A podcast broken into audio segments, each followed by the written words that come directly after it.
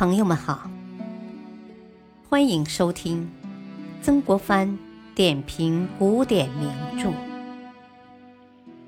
原著曾国藩，播讲汉乐，第七章：曾国藩评点《大学》，第五集。关于《大学》，曾国藩认为有三纲领、八条目之说。所谓三纲领，即明明德、亲民、止于至善；所谓八条目，即格物、致知、诚意、正心、修身、齐家、治国、平天下。他认为。这些代表了儒家对理想的政治模式的构想，也是他的这套模式的哲学基础。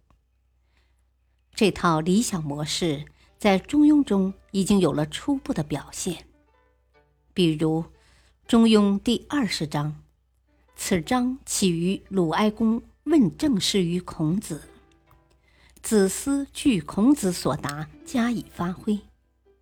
他发挥的意思与大学模式几近相同，如“之所以修身，则之所以治人；之所以治人，则之所以治天下国家矣。”这同大学的修、齐、治、平模式没有什么不同，不过是大学。将其系统化、专门化了。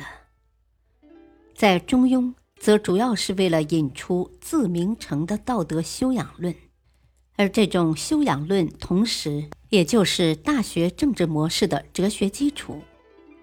故此，说大学是中庸模式的进一步发挥，也不为过。有人说，大学的教育对象是天子，不无道理。如稍后的孟子，当时已有政治上的统一的要求，正是对应于这种要求。《大学》的作者与孟子依据儒家哲学提出了帝王一统之术，即帝王本人的道德修养。曾国藩认为，这不是所要探讨的关键，关键在于《大学》提出的道德修养论。有没有针对每个人的普泛性？曾国藩认为还是有的。如其所言，自天子以至于庶人，一是皆以修身为本。从帝王到百姓，可见其道德论是有普遍性的。曾国藩评点《大学》的道德哲学中指出，孔子与中庸。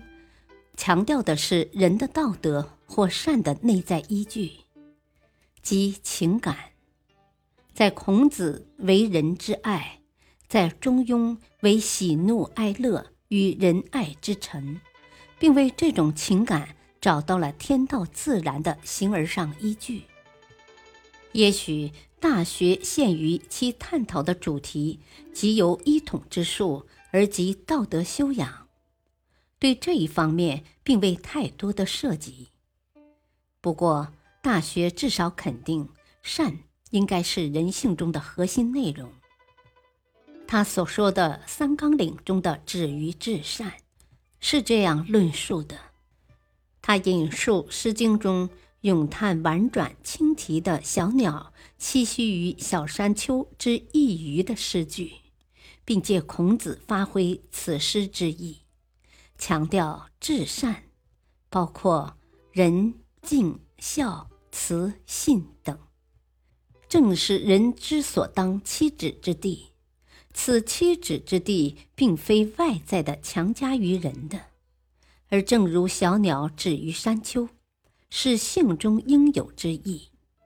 也就是说，善是完全内在于人的。《大学》把内在于人的善。称为明德，明明德乃至明明德于天下，就成为其内圣外王之道的核心内涵。不过，与孔子子思相比，《大学》更强调道德之自觉，即知止。止是止于至善的知，与明明德的明。曾国藩认为，重理性或理智是大学道德修养论的一大特色。说到大学之重之，其八条目中的格物致知，深深的引起曾国藩的注意。他认为，首先肯定的一点是。格物致知涉及到认知理性的问题。所谓格物，就是将事物归类。不过，此类的主要内容是伦类，如君、臣、父、子等不同之伦类，有不同的所当指之地。就普泛的人来说，所当指之地就是至善。认识到这一点，就是知止。知止是通过格物所获得的知的重要内容，这还是道德认知的范畴。所致知之的另一个重要内容是知本，本即修身之本。大学在阐述修身时，进一步凸显了理性作用。他指出。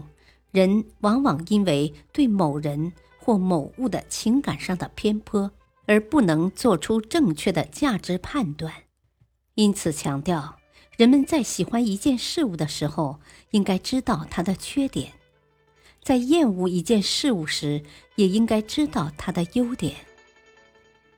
其实，这里有一个价值判断的标准问题，就是前面提到的“止于至善”。